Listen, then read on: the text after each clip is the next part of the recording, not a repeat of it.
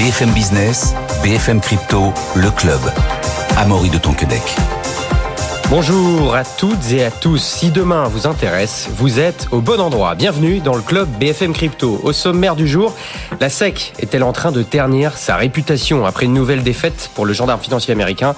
Dans le procès Ripple. Le Web3 est-il encore un marché porteur pour l'emploi hein? On se pose la question notamment avec une licorne comme, comme Ledger qui annonce la suppression de 12% de ses effectifs. Est-ce que Bitcoin s'inspire d'Ethereum? Bitcoin évolue. BitVM fait son apparition. Pour en parler aujourd'hui, j'accueille avec plaisir Jérémy Lebescon. Bonjour Jérémy. Bonjour Amaury. Tu es chef de rubrique crypto web 3 à capital.fr et 21 millions.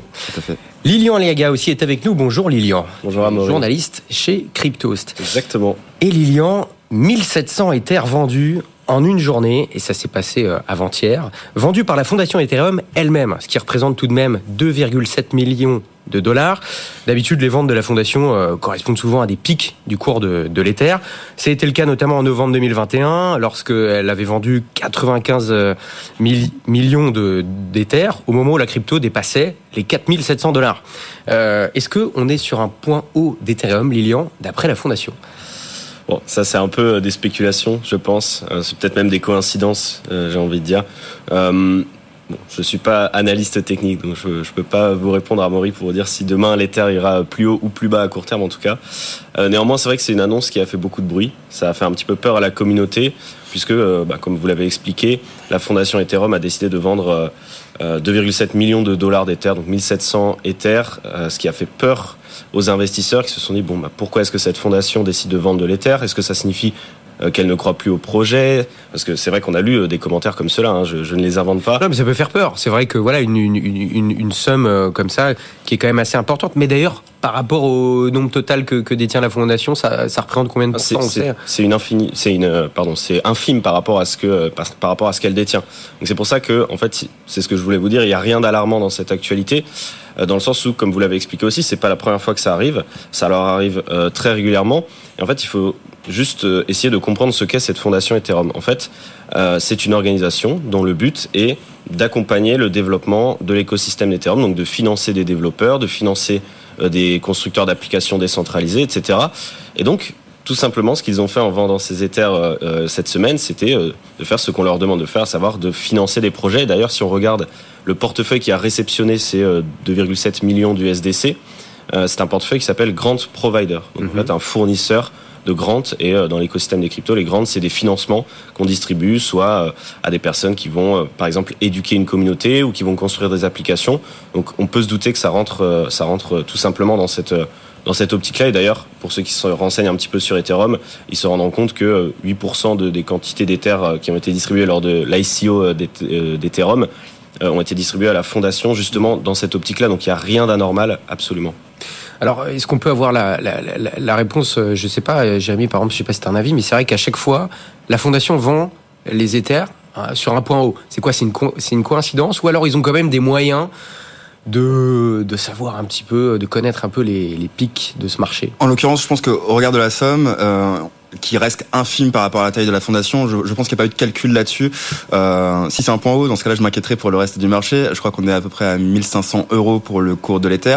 Alors cela reste conséquent lorsqu'on en a acheté à 20 euros 150, mais il y en a des gens qui l'ont acheté à 4000. Hmm. Donc euh, en l'occurrence, si c'est le point haut du marché, cela veut dire que l'hiver, euh, l'hiver crypto va être encore ne fait très que long. commencer. ne fait que commencer. Donc euh, à vrai dire, je pense que c'est plutôt une coïncidence euh, qu'il y avait des besoins de, de trésorerie. La fondation euh, Ethereum, ça reste une grosse fondation dans l'univers crypto. Euh, on peut penser à la fondation Tezos qui est aussi une grosse fondation. Voilà, ce sont des types d'organisations qui ont un burn rate, c'est-à-dire qui ont des besoins de trésorerie qui restent conséquents, euh, qui filent, comme vous l'avez dit, ayant beaucoup de subventions. Donc, euh, à mon sens, c'est qu'une coïncidence et le marché s'est un petit peu affolé parce qu'en en, en l'occurrence, à l'heure actuelle, le marché euh, s'affole pour n'importe lequel des, des signaux qui, qui, qui, qui peuvent apparaître. Tout à fait. Le marché est stressé. Donc, Voilà. messieurs, a priori, pas de raison de s'inquiéter sur cette vente. Pas outre mesure. Voilà, bon, très bien. Bon, euh, en tout cas, on va quand même se poser la question est-ce que le Web 3 est un marché porteur, toujours porteur pour l'emploi? Parce que c'est ce qu'on pensait l'an dernier. hein. Il y avait quand même une prévision de 2400 emplois en 2024, en 2023, Ouais. donc pour cette année, qui a été publiée dans une étude KPMG à Dan l'année dernière. 12 mois plus tard, on voit que le contexte a changé, Jérémy. le bear market se prolonge et les entreprises en pâtissent. Hein. On a notamment, on prend l'exemple, si on prend l'exemple de la licorne Ledger, qui annonce quand même une suppression de 12% de ses effectifs. Mais dans ce cas précis, on peut se demander, pour commencer par là, est-ce que euh, c'est un plan d'urgence ou alors c'est pas simplement une mesure euh, de prudence. C'est toujours un mauvais signal. 12%, euh, cela reste conséquent pour n'importe laquelle des entreprises. On parle d'environ 90 employés et euh, nous sommes tous désolés pour eux. Après, Ledger reste un des plus gros employeurs du secteur Web3. Ils avaient 750 environ employés à la base. Donc cela ne cela n'est que 12% entre guillemets. Dans le cas de Ledger, je pense que c'est plutôt une un, cas de gestion de bon père de famille de la part de, Pascal Gauthier. Euh, on a parlé de l'hiver crypto, l'hiver crypto dur, et je pense que néanmoins les entreprises se montrent de plus en plus prudentes. On a tous évoqué un éventuel retour du bull market, euh, du marché haussier au moment du halving de Bitcoin lorsqu'il y aura moins d'émissions de Bitcoin, donc pour 2024. En, avril 2024. Ouais. Euh, néanmoins, je pense que ce halving est déjà pricé, et en l'occurrence, c'est pas forcément ce qui va déclencher le, le retour du bull market. Et je pense que c'est plutôt intelligent de la part de certaines entreprises euh, bah, de faire preuve de prudence. Ce sont des entreprises qui ont parfois grandi très vite. Ledger, l'effectif est en effet très conséquent. Euh, on sait aussi qu'ils ont eu des difficultés, notamment avec l'un de leurs produits phares, en tout cas ce qui est censé être un produit phare, c'est-à-dire le Ledger Stacks, qui n'arrive pas, qui est toujours en retard.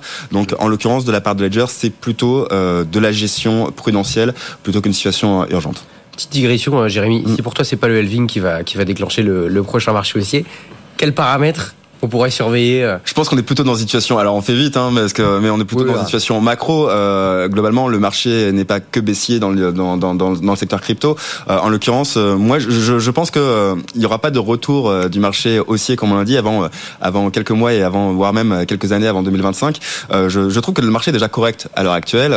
Bitcoin, il vaut à peu près 27 000, 28 000 euros. L'Ether est à 1500 euros. Et je le rappelle, on l'a dit tout à l'heure, ce sont des valeurs qui pouvaient s'acheter pour bien moins cher il y a encore 5 ans. Hmm. Je rappelle qu'en 2020, lorsque le Covid arrive, Bitcoin s'achète à 3000 euros. Donc finalement, c'est pas si grave. Oui, il faut le préciser. On dit marché baissier, mais le marché est quand même très haut si on compare, si on revient quelques années, euh, quelques années en arrière.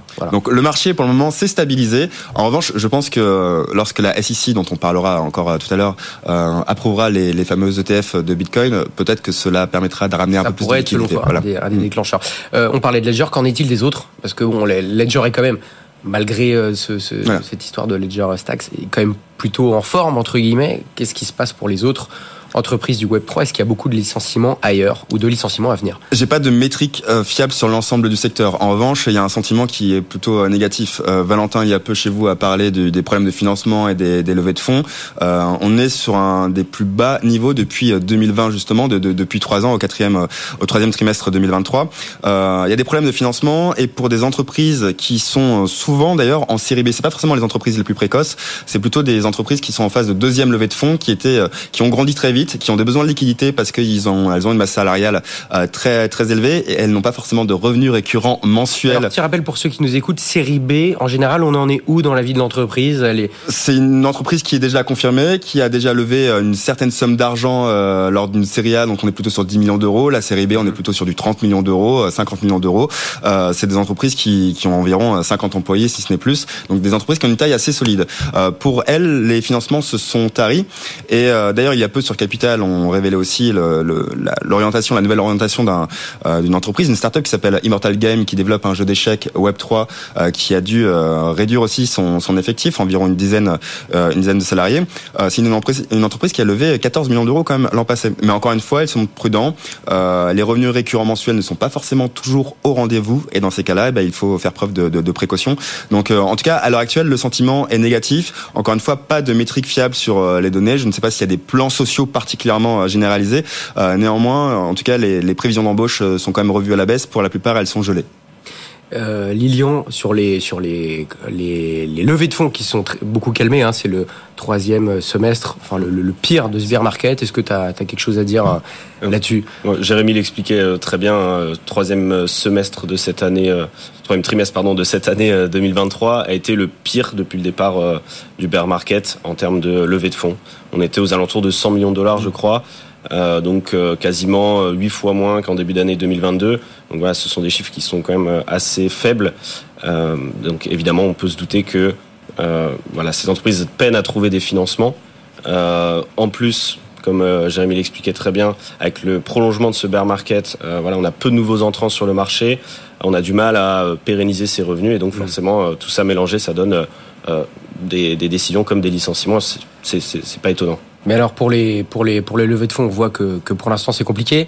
Euh, pour les entreprises qui existent déjà, mm. alors c'est compliqué de, de, de, savoir exactement parce qu'on n'a pas on n'a pas les yeux dans, dans, dans leur trésorerie, mais il leur reste de quoi tenir longtemps C'est quoi C'est euh, on peut on peut être optimiste par rapport à ça ou, alors on peut carrément dire c'est la fin du Web 3 euh, en France, euh, Jérémy Alors c'est pas la fin du Web 3, euh, clairement pas. En revanche, il va y avoir de la casse. ça, il faut s'y attendre. Et je pense notamment à certaines startups alors qui n'avaient pas forcément de produits, plutôt des agences, des agences marketing, des agences créa. J'ai un exemple assez assez marrant si je dois le qualifier ainsi, c'est-à-dire d'une agence qui a développé, qui accompagnait des marques pour des produits NFT et qui finalement a annoncé un pivot vers l'intelligence artificielle pour de la modération sur Discord. Donc cela démontre quand même un, un business model qui n'était pas forcément très cohérent et un certain nombre de convictions euh, dans le secteur. Euh, néanmoins, euh, moi je vois aussi beaucoup de startups, de jeunes startups qui ont justement peu de masse salariale et qui s'adaptent très vite, qui ont déjà des produits et qui vont bien, même si elles sont encore en phase de levée de fonds, n'arrivent pas forcément à lever les fonds nécessaires. Pour le moment, elles tiennent.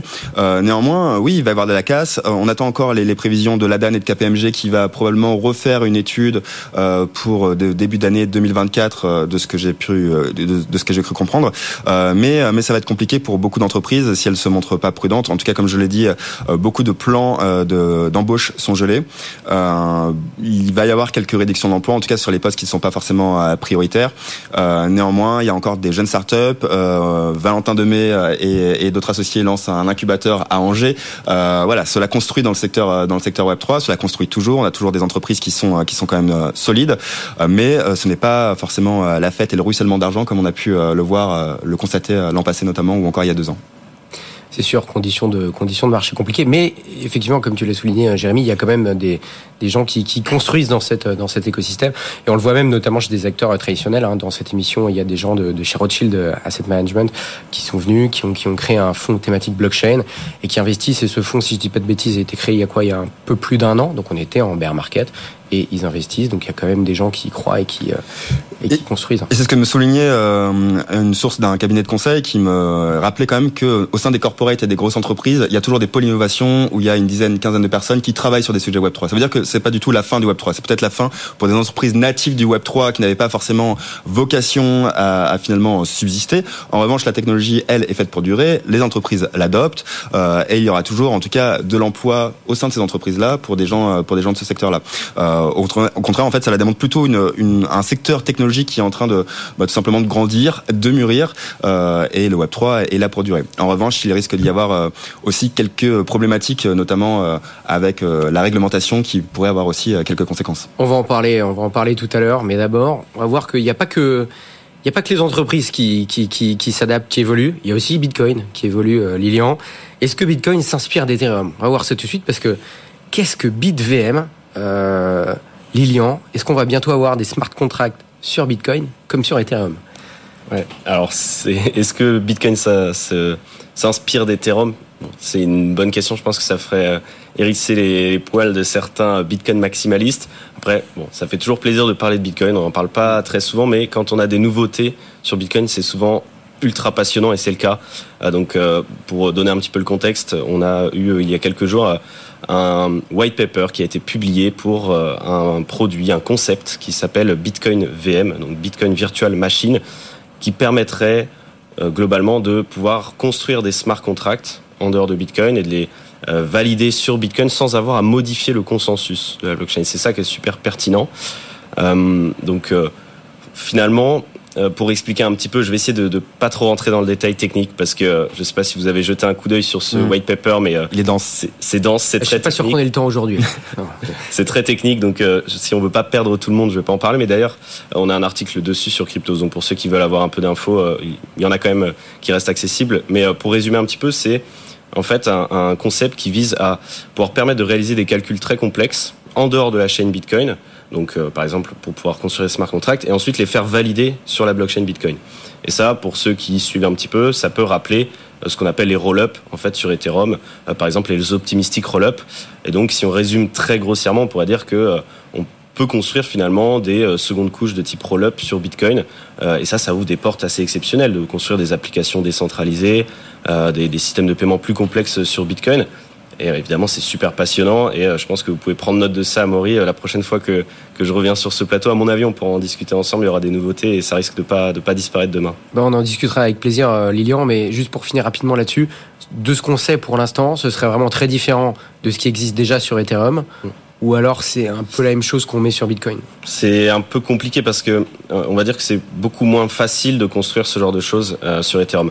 On avait déjà eu des euh, sur Bitcoin, pardon, par rapport à Ethereum. On avait eu des prémices avec les ordinals, les inscriptions sur Bitcoin. c'est ça qu'aujourd'hui, bon, ça s'est quand même pas mal calmé. Après, est-ce que ça s'est calmé, parce que les NFT sont calmés? Voilà. Alors je dis NFT, c'est pas des NFT techniquement. Alors il y a des NFT, il y a des tokens, hein, les tokens mm. BRC20, etc. Mais j'avais creusé un petit peu euh, les, euh, la technologie derrière ces fameux tokens BRC20. Pour prendre un exemple, en fait, ce sont des, euh, des, des, des, codes qui sont très basiques. Il y a trois fonctions par rapport à un smart contract sur Ethereum pour, pour créer un token. C'est beaucoup plus complexe. Donc en fait, on a peut-être moins de marge de manœuvre. Donc aujourd'hui, on pourrait pas considérer que ce sont des vrais roll-up ou considérer qu'on peut construire des vrais smart contracts. Mais en tout cas, c'est un concept qui est prometteur euh, et qui pourra, euh, qui pourra permettre peut-être de développer des choses assez intéressantes. En tout cas, pour l'instant, on peut pas le comparer véritablement à, à une layer 2 d'Ethereum. Bon, on va suivre tout ça avec attention. La régulation. Vous voulez en parler? Ben On en parle. La SEC est-elle en train de ternir sa réputation Nouveau revers pour la SEC il y a quelques jours dans le procès qu'il oppose à Ripple. Euh, sa dernière demande d'appel lui a été retirée. Euh, Lilian, est-ce que tu peux nous faire une petite mise en contexte? Tout à fait. Euh, c'est dans le cadre donc du procès entre euh, le gendarme financier américain, la SEC, et euh, l'entreprise Ripple qui émet la crypto-monnaie XRP, qui est l'une des crypto-monnaies les plus populaires dans le, sur le marché des cryptos. Alors c'est un procès qui dure depuis très longtemps, depuis plus de trois ans, si je ne dis pas de bêtises. Et en juillet dernier, en fait, la, le, juge qui était en charge donc de ce, de, de ce cas avait statué que non, le XRP n'était pas un security euh, en tout cas dans le cadre de, des échanges sur les marchés secondaires, donc euh, via une plateforme d'échange de crypto-monnaies, quand vous en achetez ou quand vous en vendez. Puisque c'est tout le cœur de ce procès, c'est de savoir si XRP était, était une security ou non. Donc c'était le premier revers de la SEC, D'accord Et évidemment, euh, elle a demandé à, à, faire appel pour pouvoir avoir une nouvelle décision dans le cadre de cette affaire, chose qui a été donc refusée par la juge la semaine dernière, parce que finalement, les arguments de la SEC étaient, d'après elle, complètement incohérents, avec des, euh, des, arguments changeants. Enfin, voilà. Donc la, la SEC s'est un petit peu ridiculisée encore une fois sur ce cas-là, et c'est pas la, c'est pas la première fois. Et surtout, mm. euh, dans les dernières semaines, on en a parlé ensemble déjà sur ce plateau avec Grayscale. Grayscale qui avait voulu euh, convertir son Grayscale Bitcoin mm. Trust en un ETF Bitcoin Spot, ce qui avait été refusé, mais la SEC n'avait pas réussi dans un autre procès à expliquer pourquoi est-ce qu'elle avait refusé cette demande. Donc ça fait quand même beaucoup de défaites en peu de temps. Ça ternit l'image euh, de la SEC et justement, eh on a des voix qui commencent à s'élever contre le président euh, Gary Gensler, euh, des voix en interne déjà au sein de l'institution, mais aussi à l'extérieur et, même parfois certaines personnes qui sont justement en charge de, gérer cette entité, ce, ce gendarme financier des États-Unis qui lui demande des comptes en fait tout simplement, qui lui demande d'expliquer euh, ce comportement un peu incompréhensible, ces décisions parfois, euh, et aussi ce flou réglementaire qui laisse planer sur le marché des crypto-monnaies, parce que comme vous l'avez dit, bon, évidemment, ça met en jeu la réputation de cette institution euh, américaine, mais aussi ça met en jeu le développement d'une industrie, l'industrie des crypto-monnaies, qui est une industrie que beaucoup aux États-Unis jugent comme porteuse. Qui pourrait rapporter beaucoup d'argent dans les, dans les années à venir aux États-Unis, et ça, ça pourrait porter préjudice à l'économie américaine. Tout à fait, les États-Unis sont global. leaders de ce marché. Et euh, avec une régulation comme celle-là, on voit, et on l'observe déjà, les grands acteurs commencent à se tourner vers euh, d'autres euh, territoires, l'Europe, les Royaumes-Unis, et donc finalement, il y a quand même pour eux un gros enjeu à ce que, à ce que les choses soient, soient clarifiées très vite. Jérémy, Gary Gensler, il est menacé au sein de la SEC bah, il est temps qu'il soit menacé. En tout cas, euh, non, mais je suis d'accord avec euh, Lilian. Cela fait des mois qu'il se ridiculise et qu'il ridiculise une des institutions les plus importantes des États-Unis. On peut dire ridiculiser carrément. Oui, oui. Euh, bah, C'était déjà le cas lors du premier euh, jugement rendu par par cette juridiction, un tribunal de New York, euh, sur sur Ripple. encore une fois, salé sur sur cet appel-là. en plus, je, je bon en l'occurrence, je ne veux pas me, substituer à la justice américaine. Pour moi, euh, le XRP, et je vais encore me faire des amis, je l'ai dit la dernière fois sur euh, ce plateau de, de BFM Crypto, euh, le XRP pour moi était émis comme, une, comme un titre financier, comme une security, ça ne fait aucun doute. Donc je pense qu'il démontre de mauvais arguments. En tout cas, ils sont incohérents et ça la prouve en fait à quel point ils sont mauvais. Alors là, je vais avoir euh, sur X ou Twitter, l'ex-Twitter, des, des afflux de, de, messages de la, de la, part de la XRP Army, comme on l'appelle, les fans de, de ce jeton-là. Mais quoi qu'il en soit, ce que je veux dire, c'est que cela montre, démontre une certaine incompétence de la part de Gary Gensler qui a été incohérent au fil des mois. On rappelle que c'est aussi la SEC hein, qui a euh, réglementé FTX euh, finalement, donc euh, et, qui a même une certaine incontence, quelques affinités, quelques, une certaine proximité entre Gary Gensler et la famille Sam Beckman-Fried. Donc, je ne vois pas ce que fait ce monsieur encore à l'heure actuelle à son poste-là. Il est clairement menacé. Euh, pour le moment, c'est euh, même la CFTC qui devrait peut-être reprendre la main sur certains de ces dossiers-là et qui est peut-être même la chambre la plus compétente euh, pour traiter de ce. Ça, c'est intéressant. Là, on devrait se dire aujourd'hui, c'est quoi? C'est la CFTC ou alors la SEC qui devrait prendre la main euh, sur euh, sur tout ce qui est Web 3 aux États-Unis ou alors est-ce qu'ils devraient se partager les deux? C'est quoi? C'est la c'est la CFTC qui devait prendre Bitcoin et la et la SEC les autres? Comment? Il y a plusieurs projets de loi qui qui arrivent qui ont été déposés serait la meilleure logique? qui sont analysés euh, en tout cas là je, je, pense que la SEC est toujours légitime à traiter de la question des securities, c'est son rôle euh, mais encore une fois, faut-il savoir ce que l'on met dans cette case-là? Et pour le moment ça n'a pas été encore rangé, ça n'a pas encore été établi. il y a eu des projets de loi aux États-Unis qui sont encore une fois à l'étude et qui pourraient permettre de clarifier euh, euh, justement euh, ces rôles entre la CFTC et la SEC. Il est probable que la CFTC, en tout cas, regagne beaucoup plus de compétences et, qu'on la, la, voit plus sur ce type de sujet dans, les mois à venir, dans les années à venir, une fois que cette réglementation-là passera.